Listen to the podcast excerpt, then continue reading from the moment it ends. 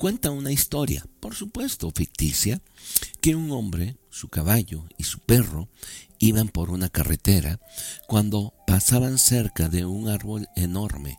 Cayó un rayo y los tres murieron fulminados.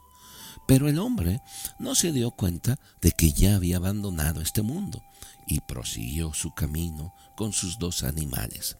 La carretera era muy larga y colina arriba. El sol era muy intenso y ellos estaban sudando y sedientos. En una curva del camión vieron un magnífico portal de mármol que conducía a una plaza pavimentada con adoquines de oro. El caminante se dirigió al hombre que custodiaba la entrada y entabló con él la siguiente o el siguiente diálogo. Buenos días, buenos días, respondió el guardán. ¿Cómo se llama este lugar tan bonito? Este es el cielo. Qué bien que hayamos llegado al cielo, porque estamos sedientos. Usted puede entrar y beber tanta agua como quiera. Y el guardián señaló la fuente. Pero mi caballo y mi perro también tienen sed.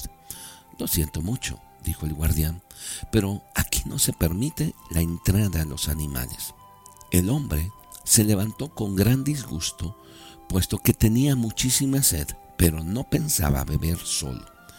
Dio las gracias al guardián y siguió adelante.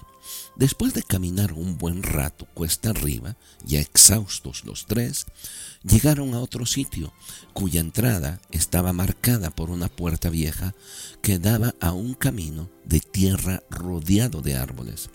A la sombra de uno de los árboles había un hombre echado, con la cabeza cubierta con un sombrero. Buenos días, dijo el caminante. El hombre respondió con un gesto de la cabeza. Tenemos mucha sed, mi caballo, mi perro y yo. Hay una fuente entre aquellas rocas, dijo el hombre, indicando el lugar. Pueden beber toda el agua que ustedes quieran.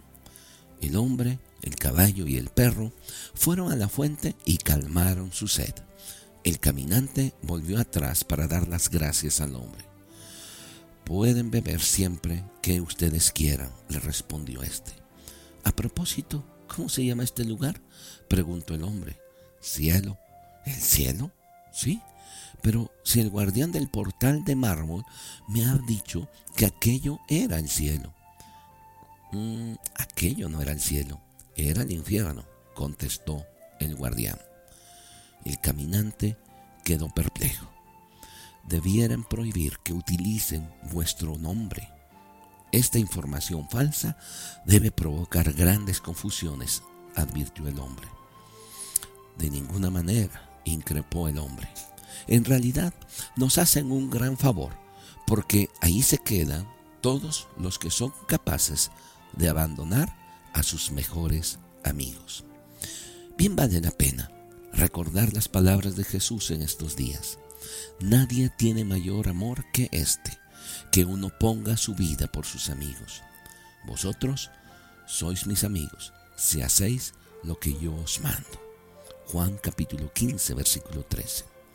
Le animo a que estos días sean de profunda reflexión del amor de nuestro Padre por nosotros y que en respuesta a este amor nosotros abramos nuestro corazón con sinceridad para recibirlo.